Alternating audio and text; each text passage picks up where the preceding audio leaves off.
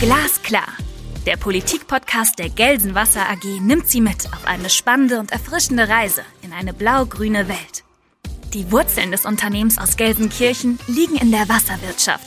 Aber auch bei erneuerbaren Energien, Klimaschutz und Digitalisierung wird das Team Blau-Grün der Gelsenwasser jeden Tag ein bisschen besser. Mitten im Ruhrgebiet spricht Arndt Bär mit seinen Gästen über aktuelle Themen aus Energie, Umwelt und Klimapolitik. Konkret und glasklar. Viel Vergnügen! Sauberes Wasser, das ist für uns selbstverständlich. Leitungswasser aus dem Hahn hat viele Vorteile. Davon sind viele Menschen überzeugt. Sie vertrauen darauf, sie füllen es sich ab, nutzen es und sie sind sicher, dabei einen wertvollen Beitrag für das Klima zu leisten. Was sind denn die Vorteile von Leitungswasser? Was bringt es für Umwelt und Klima? Und sind diese bekannt überhaupt oder müssen wir vielleicht mehr darüber reden? Über diese Fragen spreche ich mit Samuel Höller. Er war beim renommierten Wuppertal-Institut. Er hat sich mit CO2 und mit Geothermie befasst und er war beim Umweltbundesamt, dort, wo man die Umsetzung des Emissionshandels vorantreibt. 2010 hat er den Verein TipTap gegründet, der sehr prominent für seine Sache kämpft. Mit Gelsenwasser zusammen treibt er das Wasserquartier in Gelsenkirchen voran. Lieber Samuel, ich freue mich, dass du für mich Zeit hast heute. Ja, hallo Arndt, sehr gerne. Ich freue mich auch auf das Gespräch. Hallo lieber Samuel, normalerweise sieze ich meine Gäste, aber da wir uns auch schon lange kennen und duzen, wollen wir das heute beibehalten. Das hoffe ich ist okay für dich. Sehr gerne. Das ist auch unsere Philosophie, äh, nah an die Menschen dran zu sein und auch gerne per Du zu kommunizieren. Ähm, lieber Samuel, vielleicht stellst du dich einfach nochmal mit deinen eigenen Aktivitäten vor und bevor wir auf TipTap eingehen, äh, einfach mal vielleicht mit der Frage, warum du nicht beim Emissionshandel hängen geblieben bist. ja, gerne. Ähm, ja, ich bin Umweltwissenschaftler und habe da die Schwerpunkte Geologie, Klimatologie und Hydrologie gehabt. Und ähm, wie du schon richtig vorgestellt hast, habe ich dann in der Wissenschaft angefangen, beim Wuppertal-Institut in der Energieforschung, und dann auch äh, später in die öffentliche Bundesverwaltung gewechselt. Jetzt mache ich NGO und ähm, ich würde sagen, in meiner Generation wollen wir alle verschiedene Arbeitsstellen und dieser eine Beruf, wo man immer bleibt, den gibt's äh, aus meiner Sicht nicht mehr so richtig.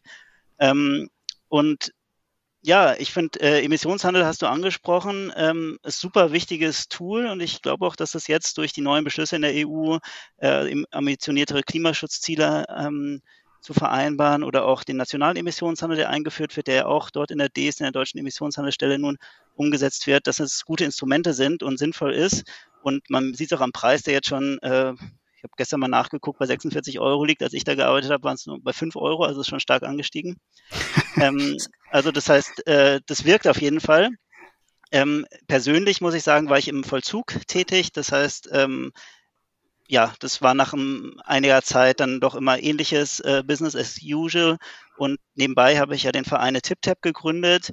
Und äh, ja, das Thema Wasser hat mich auch ja selbst überzeugt und ich hatte Lust daran weiterzuarbeiten und hatte dann die Chance 2019 das auch hauptberuflich zu machen, weil wir eine Förderung bekommen haben, wo ich dann auch äh, ja, Gehalt für mich äh, einplanen ein, äh, konnte.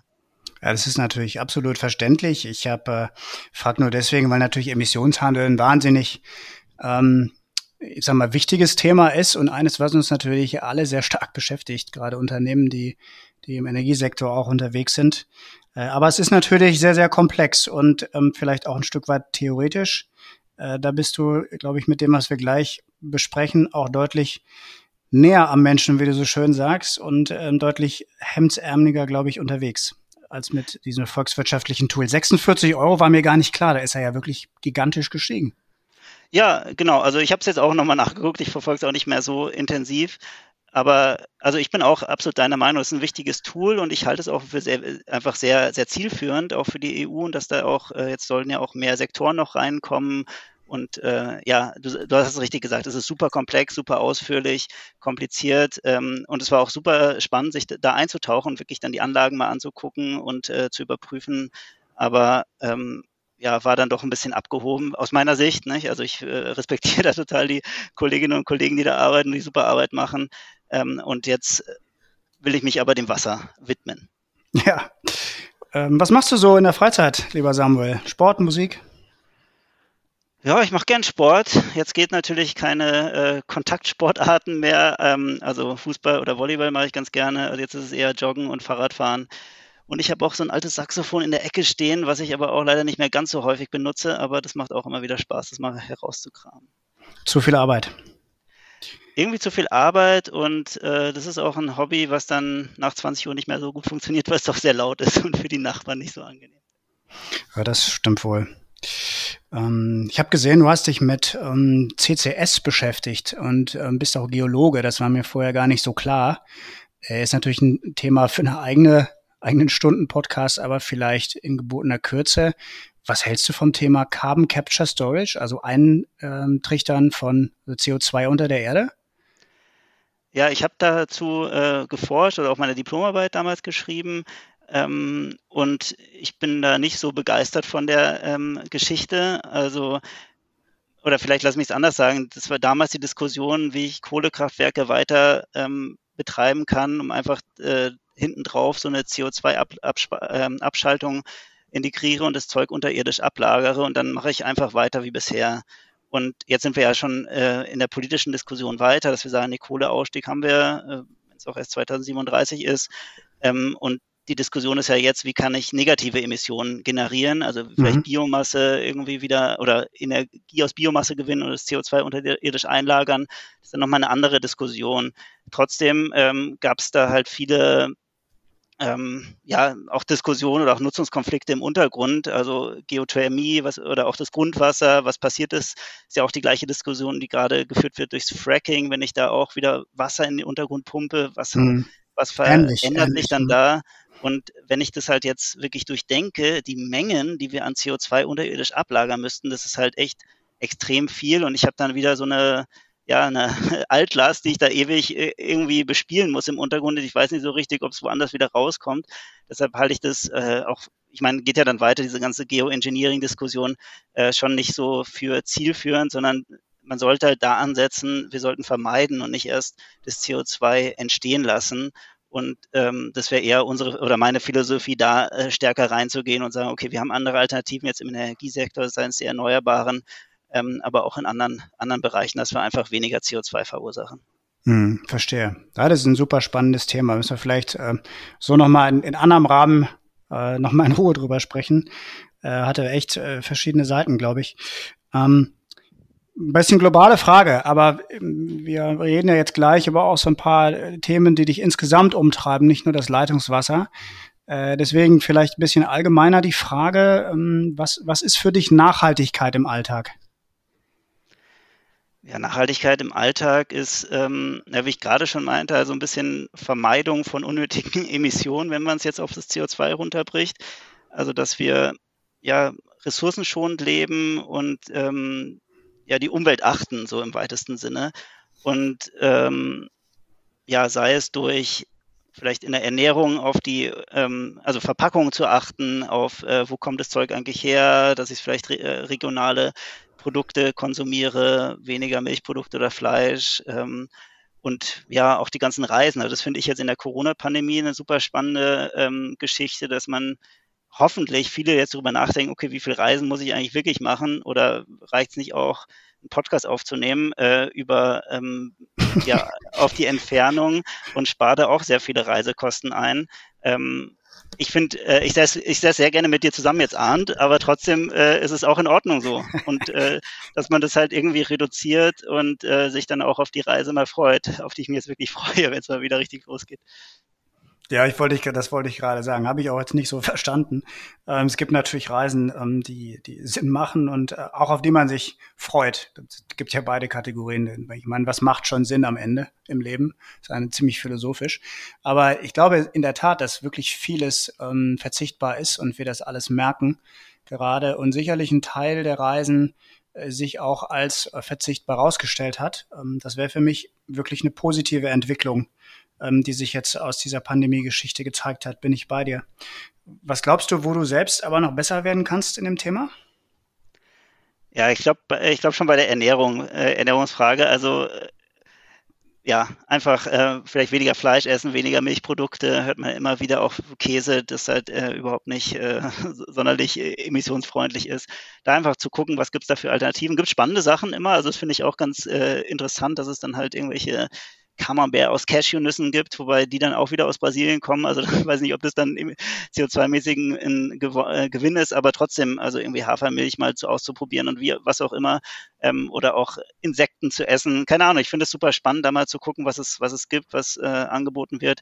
Und äh, gibt es ja auch Firmen, die halt eigentlich äh, Wurst herstellen und jetzt haben sie mehr Umsatz mit veganen und vegetarischen Brotaufstrichen. Also es ist irgendwie ein spannender Markt, ein spannender Bereich und da ähm, merke ich auch selbst, äh, ich tue mich da nochmal ein bisschen schwerer dahin zu kommen, aber habe das schon auch reduziert äh, im Gegensatz zu früher. Mhm. Hast du mit dem dieses Gesundheitsthema äh, oder die das Ernährungsthema liegt dir ja sehr am Herzen. Ähm, vielleicht steigen wir da mal direkt ein dazu. Ähm, das passt vielleicht ganz gut. Äh, das, was du jetzt machst mit TipTap, ähm, was glaubst du, wo ist da die Schnittstelle zur Ernährungsthematik? Also wir sprechen ja über die über Leitungswasser an sich. Zahlt das ein in, in das, was dir wichtig ist über nachhaltige Ernährung? Absolut. Also eigentlich haben wir schon, schon die Argumente genannt, jetzt in anderen, im anderen Zusammenhang. Weil Leitungswasser ist äh, wirklich ein super Beispiel für, für nachhaltigen Konsum, wenn man so will. Wir haben ein regionales Produkt, es ist verpackungsfrei, es ist emissionsarm und es ist gesund, wenn man das jetzt vergleicht mit anderen Getränken, kalorienhaltigen äh, oder Süßgetränken oder auch Säften. Mhm. Und hm. ähm, also das heißt, ich habe da eigentlich eine, eine Facette von äh, Themen, die äh, wir halt auch für unsere Ernährung und Ernährungswende diskutieren. Plus, ich habe keinen Verzicht. Also was ja mir schwerfällt, was ich eben schon sagte, oder auch dir, sozusagen auf eine Reise zu verzichten, mal auf das Steak zu verzichten oder auf die Wurst, auf, auf Semmel, auf der Schrippe.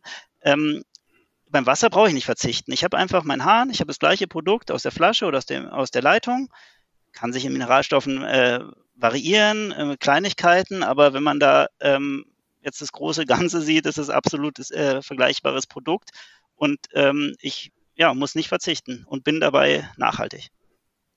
Ja, wir sind ja ein bisschen, also war es jetzt gerade ein bisschen vorsichtig, weil es ja immer wieder so ein bisschen Irritation gibt darum. Äh, ich glaube ehrlich gesagt auch, dass das, ähm, also ich sage mal so, ich habe das schon mal erzählt privat. Ähm, wir haben auch früher äh, zum Beispiel sehr viel Mineralwasser getrunken. Bei uns war das so, dass ich eigentlich seit zwei oder drei Jahren sage, dass ich bei einem Wasserversorger arbeite und dass, dass wir endlich mal wechseln müssten auf Leitungswasser, weil das ähm, unheimlich gut ist von der Qualität her und irgendwie hört da keiner drauf. Und jetzt seit vier Wochen hat meine Schwiegermutter äh, einen Soda-Streamer sich gekauft und findet das gut und jetzt plötzlich ging es ganz schnell. Jetzt ähm, habe ich dann auch so ein Ding bestellt. also auch wieder über natürlich so ein bisschen mit sanftem Druck und habe eins bestellt. Und wir haben das jetzt drei Wochen und ähm, ehrlich gesagt, ähm, also ich vermisse nichts. Das ja, super. Also das sind ja, genau, das sind ja die so Beispiele des Gelings, die ich super finde und die ich einfach total wichtig finde. Ähm, du bist natürlich jetzt als, als Wasser, beim Wasserversorger nochmal, äh, hätte ich mir gehofft, noch, dass du noch früher umgestiegen wärst, Arndt, aber äh, grundsätzlich finde ich das genau richtig zu sagen, okay, was sind jetzt, ähm, oder was für ein, was ist das Problem eigentlich? Ich kann, ich, ich kann Job und Privates ganz gut trennen, lieber Samuel. sehr gut, sehr gut. Nee, aber was ist jetzt sozusagen der, ähm, woran liegt es, dass ich jetzt kein äh, Leitungswasser trinken möchte. Es ist zum Beispiel, also dieser Spruch, der mir irgendwie zum Hals raushängt, ich habe leider nur Leitungswasser. Ja, also das ist so eine Unsinnigkeit, dass es äh, doch total toll ist, dass wir dieses Produkt haben aus der Leitung in ganz Deutschland, äh, super Qualität, super kontrolliert, ich kann das anbieten in einer schönen Karaffe. Ähm, und äh, stattdessen stellt man halt irgendeine Plastikpulle hin und glaubt, man hat dann hier eine bessere Qualität oder dass es eine schönere Präsentation ist. Und das finde ich einfach spannend, da zu gucken oder da ähm, auch im Einzelfall zu überlegen, okay, wie kann ich jetzt äh, dich oder wie kannst du deine Schwiegermutter davon überzeugen? Ist es der Sprudel? Ist es ähm, ja vielleicht der Geschmack, dass sie sonst immer irgendwie ein, ähm, eine Limo trinkt? Vielleicht kann man sich da selbst was basteln oder so mit ein bisschen Zitrone oder Minze drin. Also da, da einfach zu gucken, was sind so Beispiele, um wirklich aufs Leitungswasser umzusteigen, ohne äh, ja, Geschmacksverluste, sage ich mal. Ja, also ich sag mal so, ohne dass es jetzt, also es soll jeder machen, was er will, ne? Man kann auch Mineralwasser trinken, haben wir auch jahrelang gemacht. Aber ehrlich gesagt, so, ich vermisse nichts. wenn der Sprudel da ist, ist es sehr ähnlich und preislich. Ich meine, muss man, glaube ich, nicht drüber sprechen. Äh, und ich schleppe jetzt eine Kiste weniger. Ich schleppe andere Kisten, aber dazu, was Wasser betrifft, schleppe ich jetzt keine mehr. Ja, du hast äh, wirklich viele Vorteile. Also du hast irgendwie weniger CO2. Das Ganze muss ja die, nicht transportiert werden, die Flaschen zum Supermarkt, äh, die Logistik fällt weg. Du hast den ganzen Plastikmüll nicht, die Verpackung nicht mehr. Du hast eine super Qualität, hast äh, auch gesundes äh, Produkt. Ähm, es ist super preiswert, das kann sich auch jeder leisten. Das hatten wir eben noch nicht so besprochen bei diesen nachhaltigen äh, Nachhaltigkeitsdiskussion, da gehst du ja oft in so einen Bereich wie mehr Bio-Lebensmittel oder so, mehr äh, hochwertige Produkte, die zum Teil auch teurer sind. Bei Leitungswasser sparst du Geld. Das ist halt auch für, für Menschen hilfreich, die nicht so viel Geld haben äh, und äh, da leicht umsteigen können. Und wie du sagst, ist super bequem, du musst nichts mehr schleppen. Also es hat äh, aus meiner Sicht nur Vorteile. Also ich habe, ähm, dann würde ich ja mal ein, Zitat vorspielen. Ich habe mit ähm, Wolf Merkel vom DVGW gesprochen, der Vorstand, der für Wasser zuständig ist. Und er hat hier mal in einer anderen Glasklar-Folge ähm, dazu Folgendes gesagt. Ja, wir haben bisher die Erfahrung in Deutschland gemacht, dass Wasser ausreichend in guter Qualität für alle da war. Wir haben Fortschritte im Gewässerschutz gemacht und wir alle haben einen guten Job in dieser Richtung gemacht.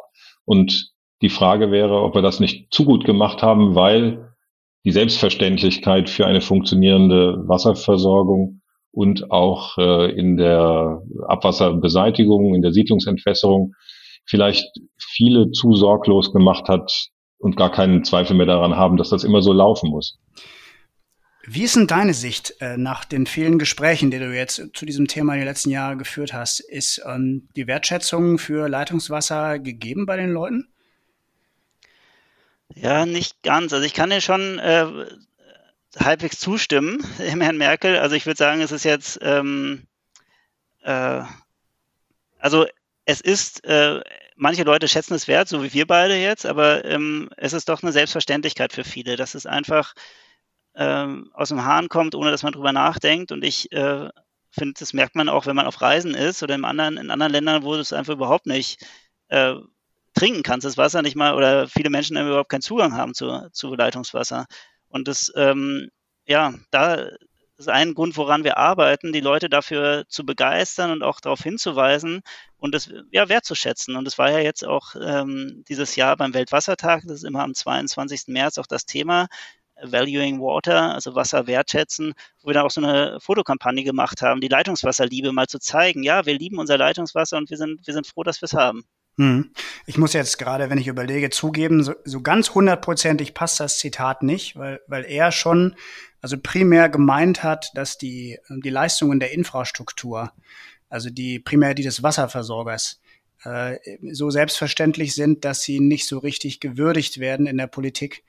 Aber ein Aspekt davon ist schon auch eben die Frage, ähm, weiß es eigentlich, wissen die Menschen, was sie an einer sicheren und, und qualitäts hohen, äh, eine qualitativ hochwertigen Wasserversorgung haben. Und da spielt das Wasser natürlich, also das Wasser selbst in der, ähm, in, äh, beim Endkunden natürlich eine große Rolle. Was macht ihr da mit TipTap konkret zu, bevor wir äh, das ganz vergessen? Naja, wir, also wir sind jetzt seit zehn Jahren aktiv, einfach um das äh, Leitungswasser in allen Lebensbereichen äh, voranzubringen und zu verbessern. Und wir ja, machen Bildungsarbeit, gehen in Schulen und Kitas, haben verschiedene Bildungsmodule, um äh, das Thema aufzugreifen. Wir äh, beraten Unternehmen äh, oder auch ähm, Einzelpersonen, ähm, um auf Leitungswasser umzusteigen. Da rechnen wir denen auch gerne dann aus, wie viel, wie viel Geld und CO2 dabei eingespart werden können. Wir machen auch, wenn jetzt gerade nicht Corona ist, äh, sehr viele Infostände, Aktionen, Wasser ausschanken, Quizrad rum, bei irgendwie temporären Spielstraßen mal mit dabei zu sein. Wir waren im Bundeskanzleramt bei einem Tag der offenen Tür, um da auch eine Blindverkostung mit über 2000 Leuten zu machen, die äh, Leitungswasser gegen Flaschenwasser getestet haben. Ähm, und wir setzen uns auch politisch für mehr Trinkorte ein, so nennen wir das, also Orte, wo die Menschen äh, auch draußen Zugang zu Wasser haben. Also in Deutschland haben wir das Glück, dass alle Leute oder fast alle zumindest Zugang zu, zu Wasser haben zu Hause. Aber ähm, in der Öffentlichkeit oder auch in Schulen, in äh, Parks, auf Sportplätzen, auf Raststätten an der Autobahn, auf Bahnhöfen. Da fehlt dieser Zugang und dafür setzen wir uns ein, dass es viel einfacher ist, Leitungswasser zu trinken. Ähm, die, das Umweltministerium oder speziell auch die ähm, Umweltministerin selber ist, glaube ich, ein ziemlicher Fan von euch. Ähm, ihr habt ähm, richtig durchgestartet, äh, nachdem ihr die Förderung aus dem Umweltministerium bekommen habt, richtig? Genau, also wir, das ist unser größtes Projekt, was aktuell noch läuft. Die Wasserwende nennen wir das. Wasserwende, Trinkwasser ist Klimaschutz. Und die Wasserwende ist äh, für uns der, ähm, die Umkehr des Anstiegs des Flaschenwassers. Also wenn du vergleichst die Zahlen von 1970 bis heute, in 50 Jahren sind wir von 12 Litern pro Person und Jahr auf über 190 Liter angestiegen, also 15 mal so viel. Und diese Trendumkehr äh, wollen wir erreichen mit dem Projekt.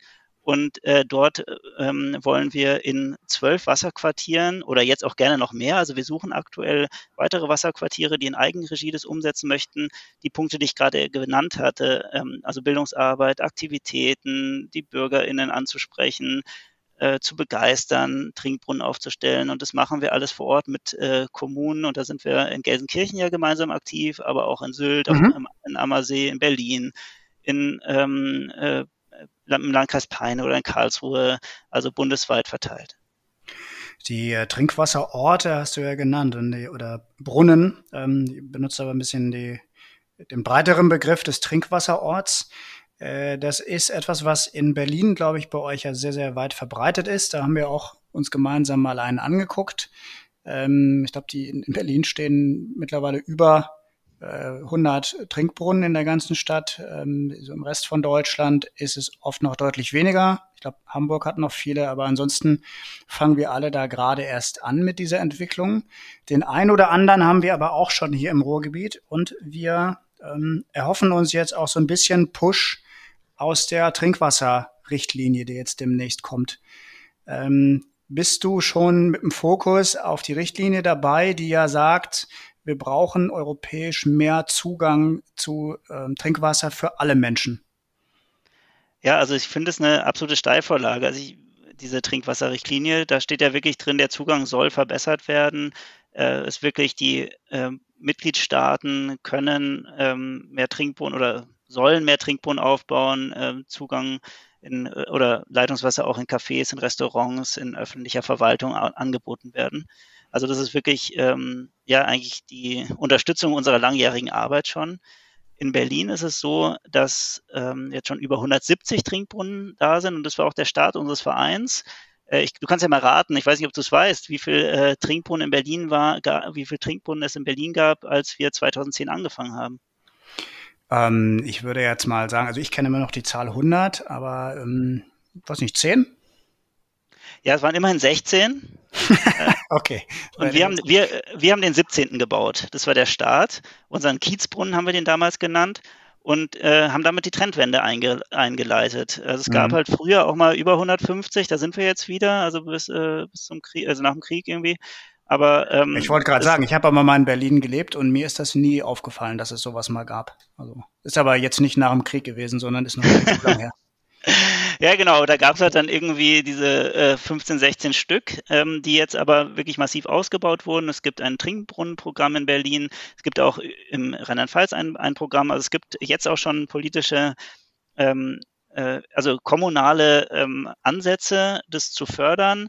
Und es wäre jetzt mit der Richtlinie sicher interessant, ob es sowas auch bundesweit mal geben könnte, ob es da auch ein Fördertopf äh, aufgelegt werden kann oder so, dass es einfach die Zahl ansteigt. Und du sagst, es gibt in Berlin viele Brunnen. Ich würde sagen, nee, es gibt immer noch nicht genug, bei weitem nicht genug. Also wenn man sich andere Städte anguckt, europaweit, wie in Rom oder auch in Wien oder äh, angefangen hatten wir in Kooperation mit Bilbao, da gibt es dann halt ähm, über 300 Trinkbrunnen bei einer viel kleineren, bei zehnmal kleineren Stadt als in Berlin. Mhm. Da hat man dann wirklich fast an jeder Ecke einen Brunnen. Und äh, da müssen wir wieder hinkommen. Und das finde ich eigentlich so spannend, auch das, was ich vorhin sagte mit dem ähm, äh, dieser Anstieg des Flaschenwassers. Also ich will halt wieder zurückkommen zu einem, äh, also zu den, ja, früher war nicht alles besser, aber in dem Fall brauchte man einfach nicht so viel Flaschenwasser und es ist auch schon viel Marketingmaschinerie in den letzten Jahrzehnten da gewesen, dass die Anzahl ansteigt und dass jeder immer eine Flasche dabei haben muss.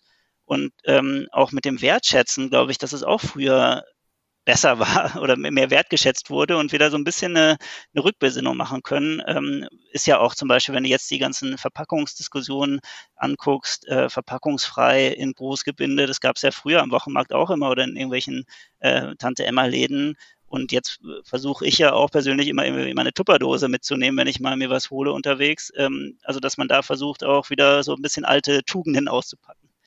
Also ich sag mal, wenn man in Europa unterwegs ist, und das werden wir ja hoffentlich bald alle wieder, dann fällt schon auf, dass es in den meisten Ländern gang und gäbe ist, dass wenn man im Restaurant ist, man ein Glas Leitungswasser dazugestellt bekommt oder zum Cappuccino oder zumindest zum Espresso immer umsonst hingestellt bekommt. Das ist aber in manchen Ländern und speziell in Deutschland irgendwie total verpönt und mhm. ähm, ist deswegen, glaube ich, auch bei der Gastronomie nicht so wahnsinnig beliebt gewesen, das Thema, ne? Ja, also genau, das ist ja auch das Thema. Wir versuchen, also wir sind halt in, Deutschland aktiv, äh, weil wir sagen, äh, hier können wir noch einiges tun oder können wir viel, viel reisen auch in der Hinsicht. Ähm, gestartet sind wir auch, oder meine Kollegin, die auch mitgegründet hat, die hat viel in England und USA gelebt und da war es halt so, ich kriege überall Leitungswasser, wieso kriege ich das nicht hier? Lass uns mal was machen, lass uns mal anfangen und auch was, äh, was ändern. Und äh, in also in Berlin zum Beispiel ändert sich das, weil viele zugewanderte Cafés aufmachen und dann äh, Skandinavier oder aus einem Israeli oder ein Schwede dann auf jeden Fall ganz normal Leitungswasser hinstellen. Aber in diesem alteingesessenen äh, Bereich passiert noch nicht so viel. Und ich finde es eigentlich total schade, weil ähm, aus meiner Sicht ist es halt ein Service. Also wie wenn du eine Tageszeitung in äh, Café liest, kannst du ja genauso auch ein äh, Leitungswasser bekommen. Du setzt dich ja auch nicht ins Café und trinkst dann stundenlang nur Leitungswasser. Also das macht ja auch kein Mensch. Also das sind dann irgendwie vielleicht Ausnahmen, die dann immer mal hochgespielt werden. Aber wenn ich da im Café bin, trinke ich einen Kaffee und dann trinke ich halt dazu ein bisschen Wasser und dann ist es auch noch gesünder für alle und äh, ich habe den gleichen Konsum. Hm, ist natürlich ein Punkt. Also hast du recht. Ich habe gerade überlegt, ähm, also das System in der Gastronomie ist schon so ausgelegt, glaube ich, dass ein Großteil des, des Geldes oder des Gewinns ähm, bei den Getränken gemacht wird.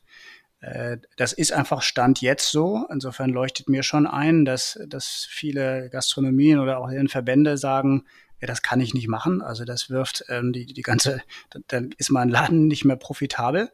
Mhm. Aber auf der anderen Seite hast du natürlich auch recht. Also jetzt zu glauben, dass jemand sich hinsetzt und ähm, fünf Gläser Wasser trinkt und sonst nichts, ist ja auch irgendwie so ein bisschen lebensfern. Ne? Also dann, wenn man da sitzt, dann, also man könnte das auch so sehen, man holt die Leute ran an den Tisch und dann äh, hat man eben andere Vorteile und Service und dann isst man was und trinkt vielleicht was anderes und kauft was und dann spielt das mit den Getränken gar nicht mehr so die Rolle. Das wäre auch meine Einschätzung, aber ich kann auch Gastronomen verstehen, die sagen, nee, das, das traue ich mich nicht, das will ich nicht. Ja. Und ähm, da würde ich sagen, okay, ist zwar nicht mein Wunsch, aber dann nimmt halt einen Preis fürs Leitungswasser. Also dann setz es auf deine Karte oder wie auch immer, was aber günstiger ist als das Mineralwasser. Weil ähm, sagt mir auch ein Gastronom, okay, ich muss das Glas spülen, ich muss, habe irgendwie Service dabei, okay, dann äh, habe ich dafür einen Preis und äh, spare dann nachher, also habe höhere Marge, als wenn ich Mineralwasser ausschenke und äh, der Gast äh, spart dann auch noch einiges. Also sowas könnte man sich auch überlegen. Da sind wir auch immer, äh, sage ich mal, realpolitisch genug zu überlegen, wie kriegt man das gemeinsam hin. Und äh, in dem Catering-Bereich finde ich das eigentlich nochmal am äh, einfachsten, weil da ist ja wirklich so, du willst jetzt äh, Gelsenwasser AG will eine große Veranstaltung machen, vielleicht in drei Jahren geht's wieder, keine Ahnung, ähm, und will dann halt. Äh, das ist aber jetzt negativ, also da hoffe ich aber früher. Ja, ich auch. Aber äh, genau, sagen wir nächstes Jahr, ja, Sommer nächstes Jahr. Ähm, und du willst einfach dann eine Versorgung haben mit Wasser und dann soll doch der Caterer direkt äh, die Option anbieten, Leitungswasser. Und dann kannst du ankreuzen, ja, will ich. Und dann kostet halt da die Karaffe 1,50 statt irgendwie 5 Euro als Preis vom Caterer für, für eine Flasche sonst wie Mineralwasser. Und da mhm. habe ich mhm. ja eine Win-Situation für, für, die Umwelt, für den, ähm, für den Caterer, der die gleiche oder noch eine höhere Marge nehmen kann, für dich, weil du einen günstigeren Preis hast und ähm, von der Organisation ist es anders, gebe ich zu. Man muss da drüber nachdenken, wie ich das jetzt organisiere. Ich habe halt nicht mehr die Flaschen, ich brauche Karaffen, ich brauche irgendwie eine Spülung dafür. Aber das sind alles, äh, ist eine Umstellungssache und keine, ähm, kein Mehraufwand. Also mhm. ich weiß nicht, ob es wirklich zu weniger Aufwand nachher rausführt, rausläuft. Äh, wir haben Beispiele aus Hotels gesehen, die dann auch einen eigenen Raum haben, wo die ganzen Karaffen lagern, eine eigene Spülmaschine dafür, die das dann wieder abfüllen, für Veranstaltungen rausbringen und so. Das funktioniert alles, das ist kein Problem. Es gibt die Beispiele und das muss einfach in die Breite getragen werden. Und äh, ja, im ersten Schritt wahrscheinlich musst du dann, wenn du eine Veranstaltung ausrichtest, wirklich explizit nachfragen. Und das will ich aber zum Standard machen nach und nach, dass es halt überall möglich ist, auch Leitungswasser zu bestellen. Also wenn du was ausrichtest, ist es natürlich so, dann, dass das eine ist vielleicht ein bisschen leichter, wenn du irgendwo anders bist und hast einen Stand oder sowas ähnliches, dann darfst du das noch nicht mal machen. Dann bist du im Grunde äh, gezwungen, äh, das Produkt äh, zu kaufen, was dort ist. Das ist meistens mhm. der Fall und du hast überhaupt nicht die Option, äh, dich über Leitungswasser zu versorgen. Ähm, das war mir bis, als ich das erste Mal gemacht habe, war mir das auch nicht so richtig bewusst. Also da haben wir auf jeden Fall, da hast du einen weiten Weg äh, noch zu gehen, was dieses Akzeptanzthema betrifft, aber ich glaube einen total sinnvollen oder total guten. Ähm, du hast immer eine, eine gute Idee, wo ich nochmal nachfragen wollte, wie, wie siehst du das? Im, ähm, jetzt im, ist ja Bundestagswahlkampf, kann man vielleicht ein bisschen was platzieren. Bahnhöfe, nicht nur öffentliche Plätze, sondern sondern Bahnhöfe der Deutschen Bahn oder der, des ÖPNVs. Ähm, hast du da schon irgendwie mit Leuten drüber gesprochen? Wie findet das die Politik, äh, dort äh, Trinkwasserbrunnen zu platzieren? Also wir haben es angedacht und wollten eine Kampagne machen, dann kam uns Corona dazwischen. Aber ähm, wir haben zum Beispiel in einem, im Wasserquartier in Marburg, da haben wir mit dem Bürgermeister auch einen äh, Brunnen vor dem Bahnhof eingeweiht. Der ist nicht im Bahnhofsgelände, sondern ist dann Stadtgelände. Aber das ist da, gut, das ist ein kleiner Bahnhof. Das heißt, wenn man den kennt, dann kann man da seine Flasche wieder auffüllen und kann dann in den Zug steigen. Ähm, aber das reicht aus unserer Sicht nicht. Also es muss halt wirklich, äh, wenn, wenn du jetzt im ICE unterwegs bist, äh, von, von Gelsenkirchen nach Berlin und du hast Durst, ähm, im Idealfall kriegst du im Zug was. Ja, ob äh, ist vielleicht nochmal komplizierter, da das Zeug abzufüllen und mitzunehmen. Mhm. Aber dass du halt, wenn dann irgendwie in Hannover oder in Hamm äh, Umsteigezeit zehn Minuten, dass du einfach mal auf den Bahnsteig gehen kannst, draufdrücken kannst, Flasche auffüllen. Das kostet ja fast gar nichts. Die Leitungen liegen da, ich kann da dieses Ding hinstellen, ich warte das im Vergleich zu anderen Kosten, die man so hat, ist das ja wirklich marginal. Und ähm, hatte jetzt auch mit, mit Leuten von der WHO mal gesprochen, äh, die auch sagen, ja, im, also im ganzen Public Health Bereich, also die öffentliche Gesundheit, das ist so, würde so viel einzahlen darauf, ähm, äh, also wenn man das, das Thema größer sich anguckt, dass ähm, natürlich für den für die Bahn es vielleicht nicht so lukrativ ist, weil sie ihre Cola verkaufen wollen, aber für die, für die Gesamtgesellschaft, für die Gesundheit, für die Krankenkassen äh, spare ich dann ein. Wenn alle Leute, die sonst sich eine Cola kaufen, einfach das Wasser da ähm, sich abzapfen würden, äh, ist viel gewonnen. Und also zumindest im Verhältnis zu ähm, zuckerhaltigen Getränken, ne? Auf jeden Fall. Ich meine, oder zu alkoholhaltigen natürlich auch. Also da ja, bist du auch auf einer gesünderen Seite. und ich kenne es ja von mir selbst. Weißt du, du bist, du bist auf der Straße und äh, hast Durst.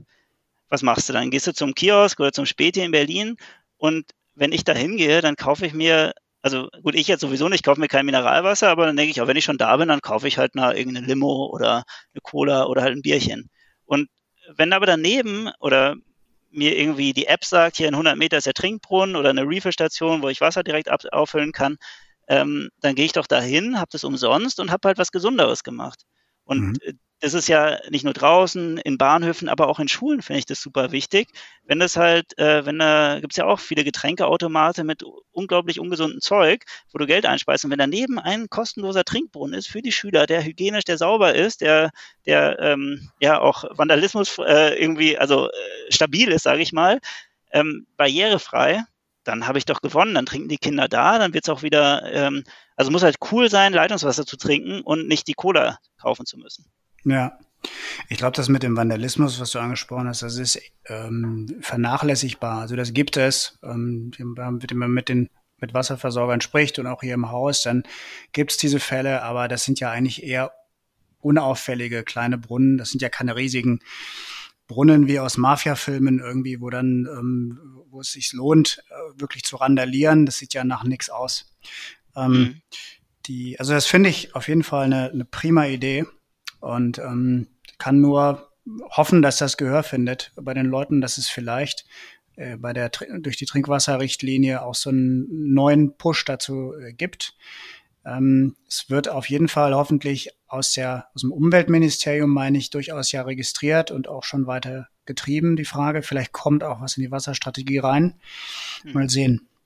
Äh, du hast ähm, vorhin aber angedeutet, dass ihr ähm, im Moment ja, also ihr habt mehrere Projekte. Das, was ich jetzt angesprochen habe, ist Wasserwende. Das ist das geförderte und ist das sehr, sehr prominente in der Wasserwirtschaft. Ähm, das das geht, geht weiter, wollte ich mal fragen. Und dann vielleicht die anderen Sachen. Wie, wie macht ihr jetzt weiter? Ähm, in Richtung Klimaanpassung habe ich gesehen. Ne? Habt ihr euch ein bisschen was vorgenommen? Oder viel? Ja, wir nehmen uns immer sehr viel vor, Vorgenommen, gucken, ja. was, wir dann, was wir davon schaffen umzusetzen. Ähm, genau, die Wasserwende läuft noch ein Jahr und dann versuchen wir, also wir haben jetzt einen Folgeantrag gestellt auch beim Ministerium. Ähm, ich hoffe, dass das, dass das klappt. Da haben wir jetzt als Vereine mal die, die Herausforderung, Eigenmittel in geeigneter Höhe äh, zur Verfügung zu stellen, damit wir die Förderanträge bekommen. Aber da bin ich, ja, ich drücke die Daumen, also keine Ahnung. Die prüfen halt jetzt, ob es dann weitergeht, ob die da ähm, die, das Projekt für sinnvoll bewerten und das Ziel ist halt eine Verstetigung. Das hatte ich ja vorhin kurz angedeutet, dass wir versuchen, weitere Wasserquartiere zu gewinnen, die wir begleiten, die wir informieren, wo wir ein Starter-Kit fertig haben, die dann einfach ähm, sozusagen schlüsselfertiges Programm haben und sagen, okay, ah, das finde ich gut, das passt bei mir rein. Viele machen ja auch schon viel. Das ist ja irgendwie, ich erfinde ja nicht die, das Rad neu, sondern es geht halt darum, ähm, den Aktivitäten so einen Deckmantel zu geben, das unter einem Dach zu haben, eine bundesweite äh, ja, Bewegung auszurufen, um ähm, ja einfach voranzukommen. Und äh, da ist ein äh, Teil natürlich auch die Klimaanpassung, die wir für sehr, also einen spannenden Anknüpfungspunkt, weil das jetzige ist Klimaschutz, also die nationale Klimaschutzinitiative, die das fördert. Ähm, und die Klimaanpassung. Das ist das politische Dach, das muss man vielleicht kurz erklären. Ne? Das ist ja quasi genau. dann so die politische Überschrift und das Programm, über das ihr jetzt gefördert werdet.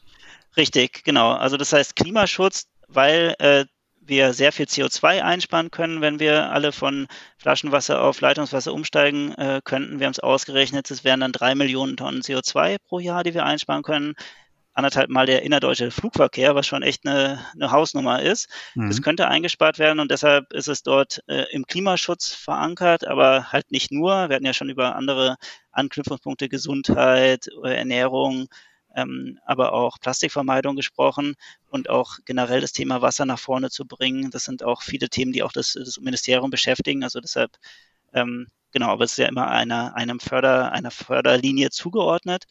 Und ähm, jetzt überlegen wir halt auch, wie wir eben schon gesagt haben, im Bereich Gesundheit vielleicht mal was zu machen, für betriebliches Gesundheitsmanagement was anzubieten, aber auch im Bereich Bildung sind wir weiter dabei, äh, wo wir Fortbildung äh, geben mit unserem Wasserkoffer, der jetzt gerade brandneu äh, fertiggestellt ist. Da sind wir ähm, in NRW in Düsseldorf erst im Herbst, aber sonst auch, jetzt starten wir in, in Mainz und in Marburg im, im Mai. Und ähm, also da sind wir auch, das sind dann andere Fördertöpfe, die wir, die wir da anzapfen. Und äh, was du gerade gesagt hast mit der Klimaanpassung, da gibt es mhm. ja sogar einen äh, Fördertopf vom Umweltministerium auch äh, für Kommunen, wo sie sich auch zum Beispiel Trinkspender oder Trinkbrunnen finanzieren lassen können. Aber das ist so ein bisschen sehr versteckt und eins von vielen. Und ich weiß auch nicht, wie das angenommen wird, aber dafür kann ich auch nur noch mal Werbung machen da draußen. Also beantragt gerne weiter Trinkbrunnen, dass die äh, auf die Straßen kommen. Mhm. Und, das sollten ähm, wir auf jeden Fall mal machen, übrigens an dem Punkt. Also da mhm. können wir den, den Link vielleicht auch äh, zu dem Programm hier unten an den Podcast dann hängen und äh, vielleicht stößt der ein oder andere dann darauf. Denn das ist in der Tat ähm, wirklich ein Programm, was ähm, noch nicht so richtig prominent ist. Mhm. Genau, und wir bieten auch immer wieder ähm, Online-Seminare dazu an zu dem Thema. Also hatten jetzt zu mit ähm, Stadt Erfurt zum Beispiel, auch in Mannheim ist es geplant, über Hitzepläne zu sprechen. Und das ist ja sozusagen ein Teil der Klimaanpassungsmaßnahmen. Ähm, also da, gute Klimaanpassung, da bin ich wieder, jetzt wenn wir wieder an den Anfang zurückgehen, ist es ja wieder eher die CCS-Variante, weil wir sagen, wir können äh, den Klimawandel jetzt auch nicht mehr so komplett aufhalten. Mhm. Ähm, es wird wärmer, es wird heißer, es gibt mehr Hitzetage, trockener, also das ist ja auch eine Herausforderung für die ganze Wasserversorgung.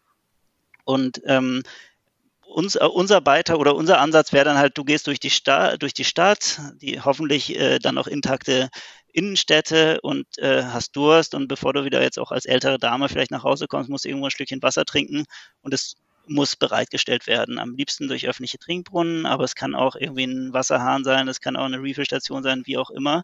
Aber dass es dort einfach das Thema stärker ins Bewusstsein kommt. Und dazu informieren wir auch mit diesen Hitzeplänen und bieten Beispiele an oder auch zu ähm, konkret, wie, was für Trinkbrunnenvarianten es gibt, äh, ob das Dauerläufer sind, ob die äh, frostsicher sind im Winter, weil bisher laufen die meisten halt nicht im Winter. Ja. Also da gibt es halt verschiedene. Müssen abgeschaltet werden im Winter, ne, normalerweise. Genau, häufig schon, ähm, was ich, also bei 20 Grad im November halt auch nicht so knaller ist. Ähm, muss man sich einfach dann angucken, auch wie die Frosttage sich entwickeln werden und so. Ich glaube, da müssen wir auch dann bisschen neu denken, das Thema. Ähm, und äh, ja, vielleicht dann auch isolierte Leitung oder wie auch immer reinlegen. Also da gibt es die technischen Möglichkeiten. Äh, Deutschland, Land der Ingenieure, also das kriegen wir schon hin, muss man halt nur wollen. Schön, also ein, ein wichtiger Aufruf gerade heutzutage. Das kriegen wir schon hin. Ähm, die also ich glaube, dass ehrlich gesagt, das mit dem Klima und mit dem Winter noch eine ungelöste Frage ist, weil durchaus dass ab einer gewissen Temperatur diese Brunnen einfach zugemacht werden müssen aus technischen Gründen. Und jetzt sagst du zu Recht 20 Grad im November, aber jetzt hat wiederum es hier in Düsseldorf vor zwei Wochen das letzte Mal geschneit. Also das Klima wird unsteter und wird schwerer zu berechnen. Da müssen wir wahrscheinlich auch im öffentlichen Raum stärker mitleben, um die Brücke zu, den, zu dem Hitze- und Dürreplan ein bisschen zu schlagen. Ja, auf jeden Fall. Und das ist, sagen uns auch die Berliner Wasserbetriebe hier. Wenn ich jetzt 170 oder 200 Brunnen dann habe, ähm, die an einem Tag wieder in Betrieb zu nehmen, es geht halt auch nicht. Also die haben halt nicht so ein Team, was halt dann irgendwie ein 200-Mann-Team, was dann einmal im Jahr rausrückt, sondern das sind halt irgendwie ein paar, paar Leute. Äh, das heißt, die arbeiten es auch nacheinander ab. Das heißt, es verzögert sich dann auch immer alles, äh, bis die wieder in Betrieb sind. Ähm, aber ich würde trotzdem sagen, wieso nicht äh, technisch das so hinzubekommen, dass die auch im Winter benutzt werden können. Also da gibt es halt Modelle, die halt komplettes Wasser aus der Leitung wieder rauslassen, mit einem Sauger abziehen oder so, dass es halt keine Frostschäden geben kann oder die Erde, was weiß ich, 20 Zentimeter tief friert ja auch nicht mehr ein, dann, äh, also in Düsseldorf vor allem nicht. Und äh, einfach da sich ein bisschen Sachen zu überlegen, wie wir ja, bessere technische Modelle äh, bekommen. Also das ist der eine Punkt. Der andere Punkt wäre auch Barrierefreiheit zum Beispiel. In Berlin sind die oft nicht barrierefrei. Es gibt neuere Modelle, die es sind, aber das hat wirklich auch inklusiv alle Leute dran ähm, Wasser trinken können, auch Kinder, die manchmal gar nicht rankommen, Rollstuhl Menschen. Und das Dritte ist, was ich noch wichtig finde, ist, dass die, was du auch sagtest, eben, du wusstest gar nicht, dass es die Brunnen gibt. Wir müssen dafür werben, wir müssen Hinweisschilder aufbauen, dass die äh, zu den Brunnen hinführen und äh, dass ich halt weiß, auch in 50 Meter, ah ja, da geht's lang, so wie halt die Schilder zu einer öffentlichen Toilette oder so, ähm, so Piktogramme. Und wenn wir das bundesweit hinkriegen würden, dass überall diese gleichen Schilder stehen, dann ist es äh, dann geht es auch in die Köpfe rein und dann sucht man vielleicht auch eher danach und findet diese Brunnen. Und, Auf jeden äh, Fall, das ist eine gute Idee. Hm. Genau, in Karlsruhe haben wir jetzt ein, ein, äh, eine Blaupause dafür installiert, ein Brunnenschild aufgehängt und äh, ja, müsste jetzt nochmal nachgucken, wie viele Leute das auch wirklich dann ähm, benutzen. Aber ich denke schon, dass es gut angekommen, angenommen wird. Ähm, das wäre auf jeden Fall gut. Also es gibt ähm, ganz viel Nachholbedarf, glaube ich, in, in der Kenntnis über, über diese Fragen, sowohl was die Qualität betrifft, als auch was, um, ähm, was die Möglichkeiten betrifft, um Leitungswasser zu nutzen. Ähm, da können wir, glaube ich, jede Idee aufgreifen, die da ist, auch gerne, wenn äh, Hörer Ideen haben oder ihre Meinung dazu haben, ähm, ruhig gerne unten dranhängen an den entsprechenden Blog und ähm, ich stelle auch gerne den Verbindung, die Verbindung dar zu Samuel Höller und zu TipTap, ähm, die wirklich eine super Arbeit da machen. Lieber Samuel, wir müssen ein bisschen zum Ende kommen. Ich habe eine Abschlussfrage, die ich jedem Gast stelle. Äh, die kannst du mit äh, Bezug auf deine Themen beantworten, aber auch äh, ganz persönlich, egal was sich jetzt gerade so umtreibt. Wenn du auf das kommende Jahr guckst, jetzt haben wir April, äh, aber 2021, welche welche Frage hättest du gerne noch glasklar für dich in 2021 beantwortet? Äh, ja, ich würde es ähm, anhand meiner Arbeit ähm, vielleicht beantworten. Also wir sind gerade dabei, eine Studie zu beauftragen, die mal konkret ausrechnet, wie viel äh, Plastikmüll jetzt durch den, äh, das Mineralwasser anfällt. Und ähm, da vielleicht mal, also das wollen wir gerne, würde ich gerne glasklar wissen, ähm, mhm welche Menge reden wir hier eigentlich? Also es gibt halt Verbrauchszahlen, aber die Größe der, der ähm, Flaschen und auch die Menge weiß man nicht so genau. Und äh, das, das nochmal richtig, rauszufinden, über welche Summe wir hier eigentlich reden und dann vielleicht auch, ähm, es gibt ja das, Ein, das Einweg ähm, äh, Plastikverbot in der EU, das jetzt im Sommer kommt, und dann vielleicht auch mal drüber nachzudenken, wollen wir nicht ein Einweg Plastikflaschen Wasserplastikflaschen oder nicht nur Wasser, aber in, in generell ein Einwegflaschenverbot ähm, aufbauen, so als politische ähm, Schlussfolgerung aus meiner, äh, aus der äh, Antwort, die ich dann hoffentlich dieses Jahr noch erhalte. Ja, prima. Super Idee und ähm, hervorragende Antwort dafür. Ich, ich hoffe wirklich, dass, also ich glaube, die Zahlen werden sehr, sehr spannend und ähm, äh, lass sie uns wissen, sobald du irgendwie weißt und wenn man irgendwie was helfen kann dabei, dann sag Bescheid. Ich habe mich sehr gefreut, mal auch in diesem Rahmen mit dir zu sprechen. Ich finde es sehr spannend, was ihr macht und äh, ich hoffe auch, dass wir uns ähm, bald mal wieder äh, in Berlin sehen, äh, wenn die Nebel sich ein bisschen gelichtet haben. Ja, vielen Dank, Arndt. Der hat mir auch Spaß gemacht für das Gespräch und ähm, genau, auf ein Glas Leitungswasser dann hoffentlich bald mal wieder. Und wenn jetzt Fragen sind oder Anregungen, gerne, können sich gerne die Leute bei mir, bei mir äh, melden. Würde mich auch freuen, da weiter zu diskutieren. Unbedingt, kann ich nur empfehlen.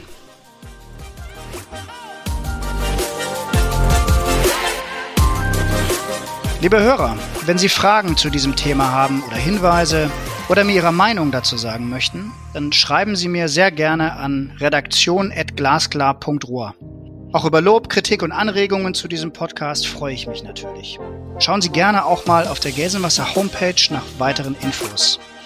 Ich hoffe, dass Ihnen diese Folge gefallen hat und ich freue mich, wenn Sie bei der nächsten wieder dabei sind. Bis bald. Das war Glasklar, der Politikpodcast der Gelsenwasser AG. Rund um Wasser, Energie, Klima und Digitalisierung. Wir hoffen, es hat Ihnen gefallen.